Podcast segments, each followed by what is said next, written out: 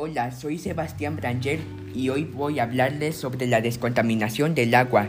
Como sabemos, el agua nos da vida y es lamentable reconocer que cada vez más el agua es contaminada por la basura y la inconsciencia de quienes la generan. Afortunadamente, existen estrategias para desinfectar y hacer que el agua sea segura para el consumo de los seres humanos. ¿Cómo puede descontaminarse el agua? Primero debemos saber que se trata de procedimientos usados para hacer que el agua con riesgos de insalubridad pueda transformarse y convertirse en un líquido potable que pueda ser usado en diferentes funciones. Entre los más importantes se encuentran la salud de los seres humanos, los recursos naturales de agua, los terrenos fértiles para el cultivo. En segundo lugar, conozcamos las estrategias para descontaminar el agua. 1. Descontaminación con plantas acuáticas.